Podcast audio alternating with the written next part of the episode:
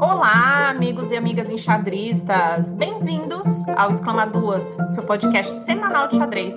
Eu sou a Thaís Julião, do canal Xadrez de Quinta. E eu sou Bárbara Araújo, do canal Babi Chess.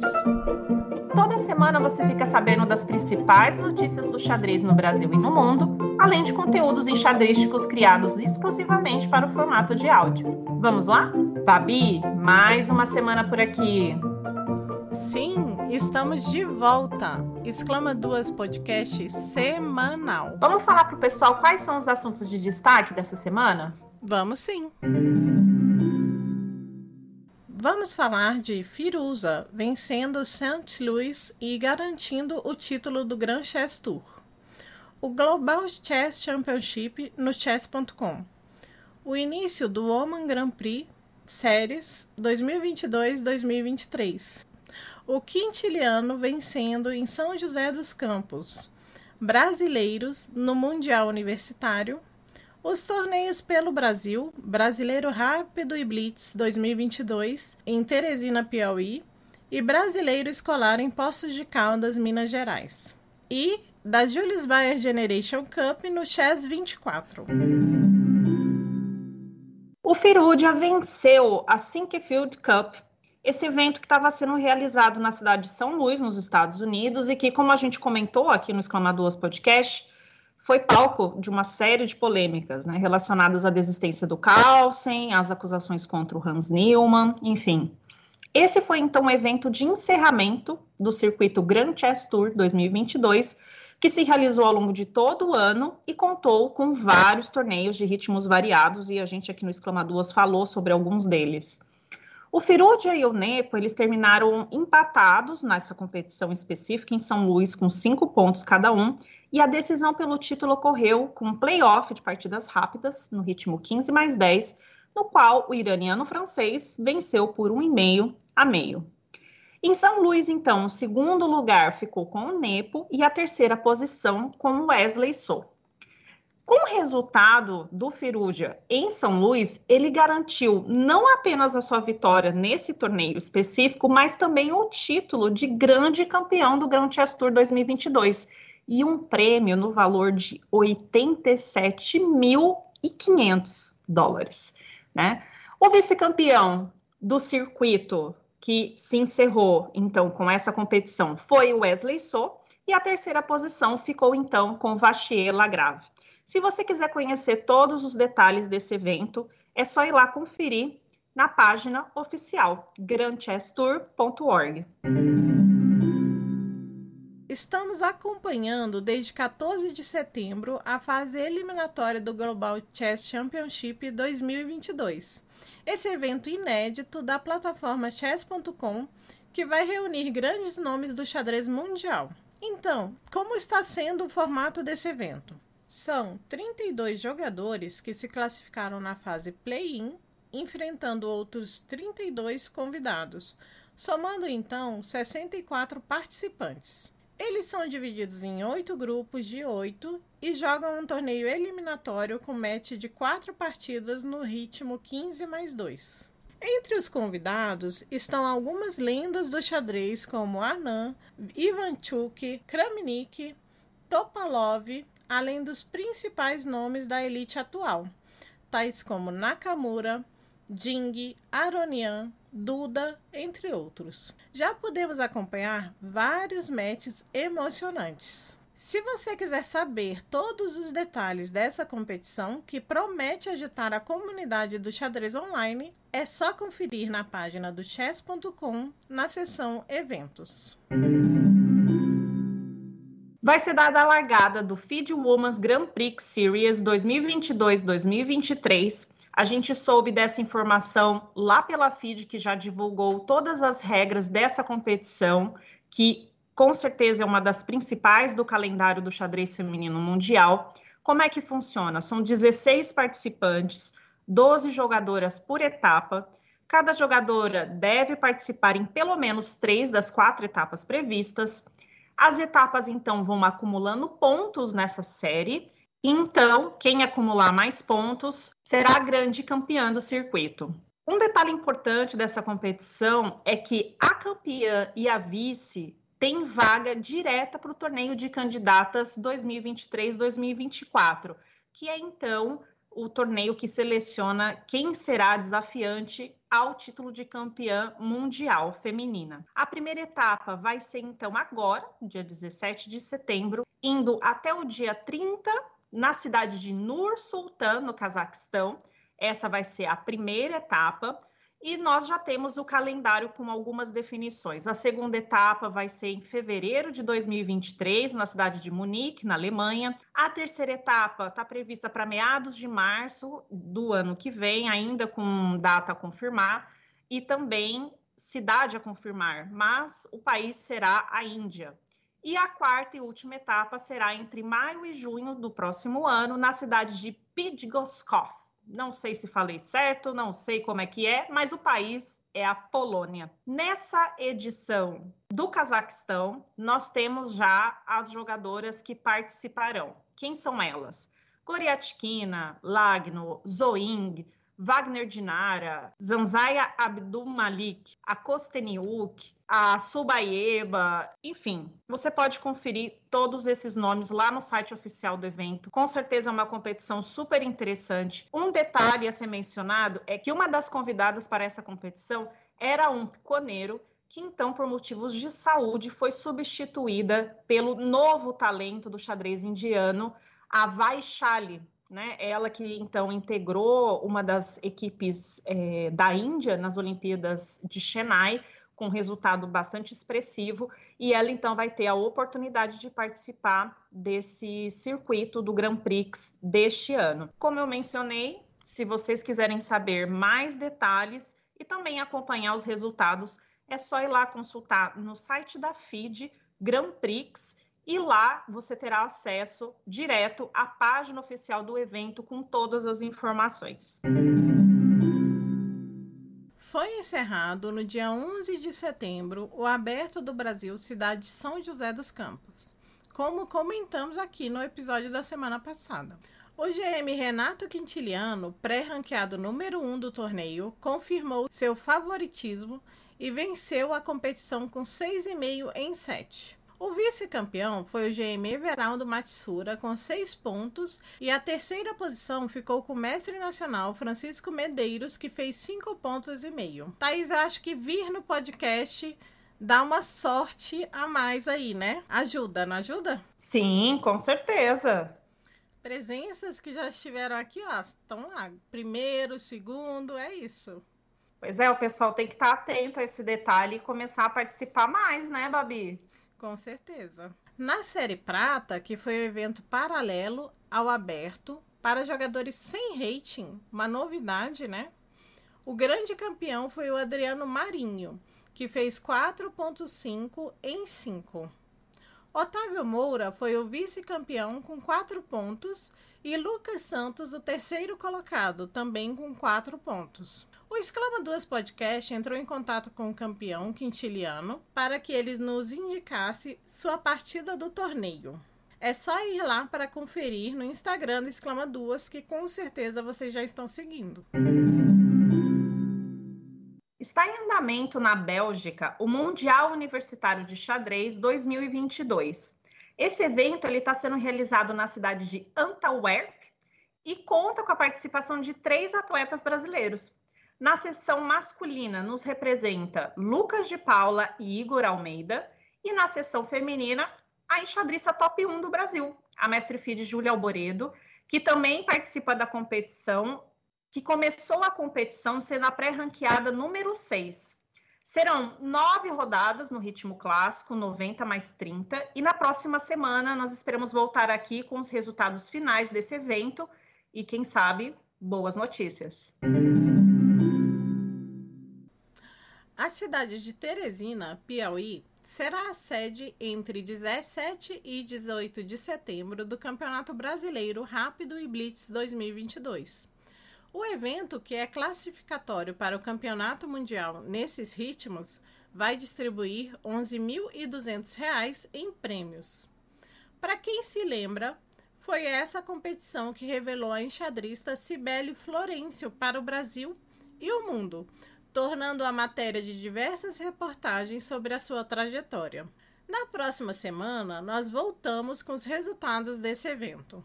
Já entre os dias 16 e 18 de setembro, teremos um dos mais tradicionais torneios do Brasil, o Campeonato Brasileiro Escolar 2022. A competição será na cidade de Poços de Caldas, Minas Gerais, e está sendo organizada pela Casa de Xadrez BH. Serão várias categorias divididas em masculino e feminino, sub 5, 6, 7, 8, 9, também o sub 10, 11, 12, o sub 13, o 14, o 15, o 16 e o 18. Serão seis rodadas no ritmo 59 minutos para cada jogador. O Exclama Duas Podcast conseguiu uma palavra da organizadora do evento, Luciane Sepúlveda. Escuta só. Bom dia, Thaís Julião e Babi do Exclama Duas. Estamos aqui em Poços de Caldas para a realização do Campeonato Brasileiro de Xadrez Escolar. Nós temos presente 415 atletas, com um público estimado de 900 pessoas, né, entre pais, técnicos, né, e representando aí 12 estados. Uma grande delegação da Barriga Verde, de colégios de, de São Paulo e do Mato Grosso. E é um torneio é, que vai ser realizado em três dias, né, é, em ritmo rápido, e, e temos a presença aqui também é, de dois atletas deficientes visuais, que é bastante interessante, né? Que o xadrez ele é, abrange, né? Todas as diversidades, né? Isso é muito bom. Então é isso, esperamos aí que o torneio corra tranquilamente. Na próxima semana também traremos os resultados desse evento bem divertido. Você já jogou escolar, Thaís? Conta aí. Nossa, já, Babi. Eu tava. Enquanto eu tava, né, fazendo a pauta, eu tava lembrando. É... Porque eu, eu tenho uma foto, que é uma foto assim dessas que se circular por aí, eu vou ficar um pouco que... tímida, digamos queremos, assim. Queremos, queremos. O que, que acontece? É, eu, eu morei muitos anos em Batatais, né, no interior de São Paulo. E minha família de lá, eu não nasci em Batatais, mas toda a minha família é de lá. E Batatais era, né, uma das cidades que mais recebia campeonatos brasileiros escolares, né, é, no início dos anos 2000. E eu participei de um que foi realizado na minha escola, por incrível que pareça, no ginásio da escola. E tinha uma premiação para esse torneio que era o melhor resultado da cidade, né?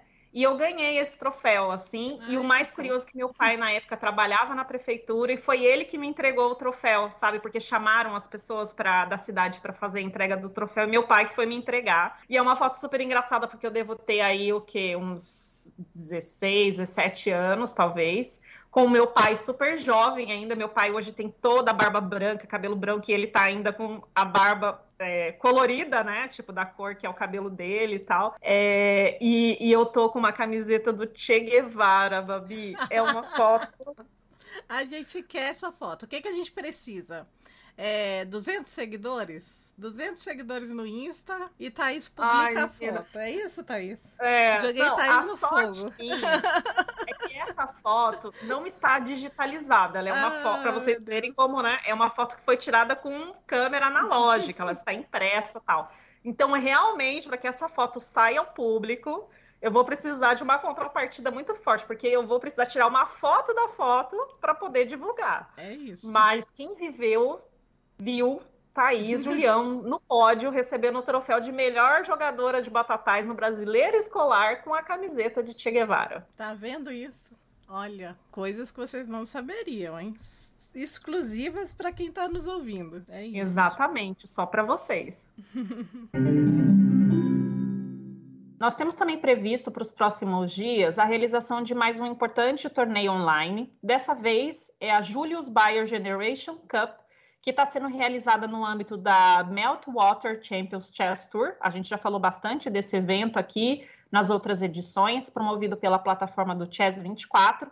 E esse evento especificamente, que é a sétima etapa das nove previstas, vai acontecer entre 18 e 25 de setembro.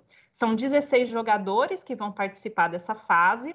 com um total de prêmios de 150 mil dólares e divididos entre quartas de final, semifinal, até o match final para decidir o grande campeão.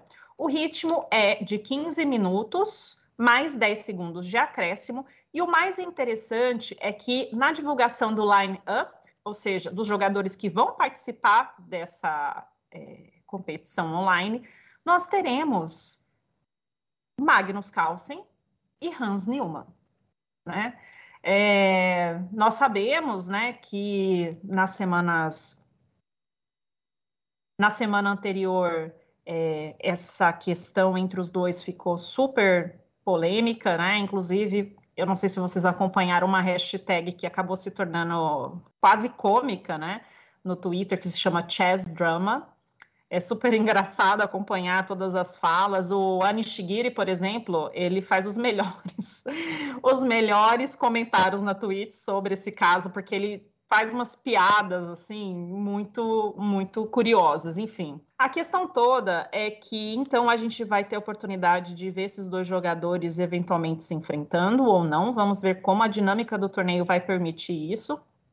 E aí, é, com esse gancho né, desse torneio e desse possível encontro entre esses jogadores é, nesse evento online, é, a gente queria também comentar com vocês rapidamente algumas atualizações né, sobre o caso, a novela do ano, né, Carlsen Newman. É, na semana passada, nós falamos aqui um pouco sobre quais eram as polêmicas envolvidas, a declaração né, é, dos jogadores, a, o evento, como ele lidou né, com todo esse problema criado é, pela desistência do cálcio e as suspeitas levantadas durante a competição. E no final que nós tivemos, né, até o momento, nós tivemos então primeiro uma carta da arbitragem do Sinquefield Cup, é, dizendo que eles não encontraram indícios né, de cheating, de trapaça durante a competição, que eles fizeram um processo de revisão, que eles chamaram um especialista é, durante o torneio para tentar então garantir né, que tudo fosse feito da forma mais é, correta possível. Então houve essa publicação da declaração oficial do grupo de arbitragem e nós tivemos também é, outras informações circulando em podcasts e twitters é, gringos, né? Em um deles, que é o que eu vou mencionar aqui principalmente, é, é o podcast The Chicken Chess Club, que é formado por um grupo de jogadores, entre eles está inclusive um dos que são assistentes do Carlsen atualmente, o Peter Nielsen. E o que, que eles falam lá? Eles falam bastante sobre essa questão de que a suspeita agora ela está se transferindo da esfera né, do cheating over the board, ou seja, da trapaça que ocorreu efetivamente durante a partida jogada ao vivo, para então uma suspeita de vazamento de informações. Né? É, o que, que seria isso? Então, agora existe uma suspeita de que alguém, não sabemos como, né, dessa equipe de preparação do Carlsen para as competições teria é, vazado né, essa preparação ou as possíveis né,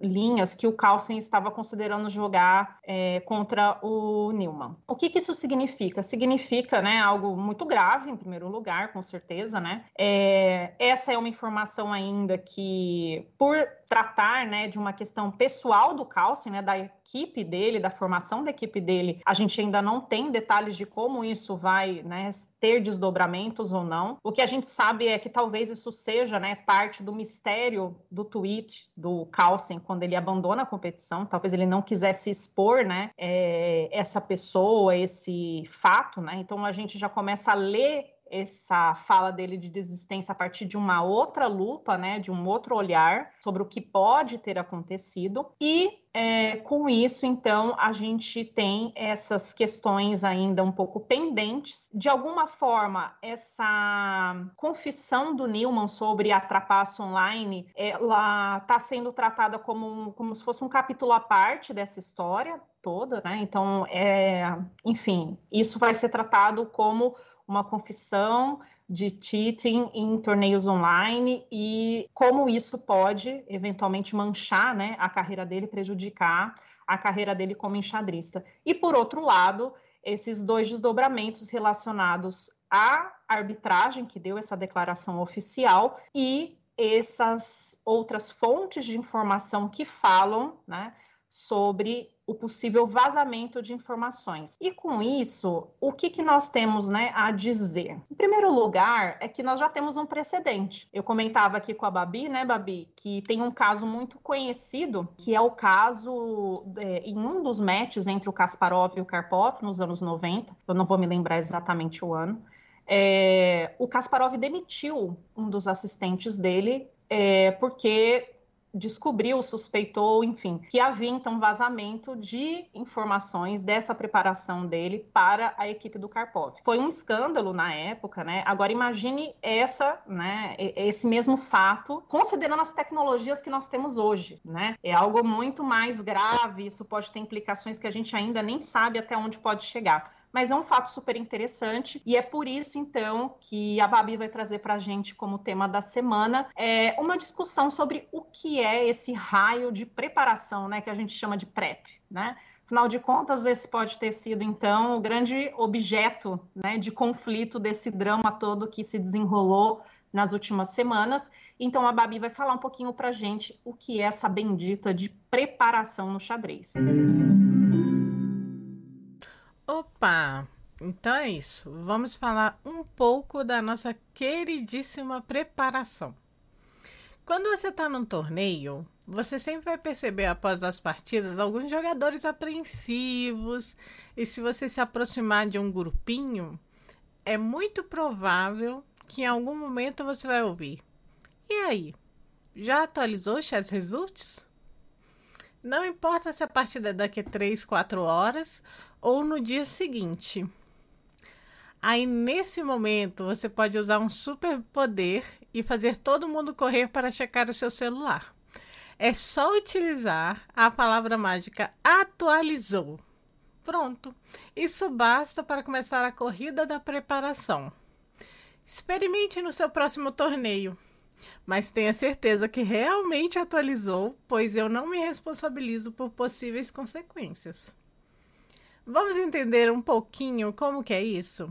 Então, o passo 1 um é descobrir o nome do seu oponente, é claro, e a cor com que você vai jogar. E aí, você recolhe o maior número de partidas possível e recentes desse oponente. Com as partidas em mãos, você fará uma análise dos jogos e então verificará quais as aberturas ou defesas favoritas do seu oponente. Durante essa análise, você vai observar o que ele joga contra o que você costuma jogar. Se você tem um repertório mais amplo, você vai usar esse momento para tentar dar um match entre uma linha que você gosta de jogar e tem bons resultados contra uma linha que seu adversário parece se sentir mais desconfortável, de acordo com as partidas dele que você analisou.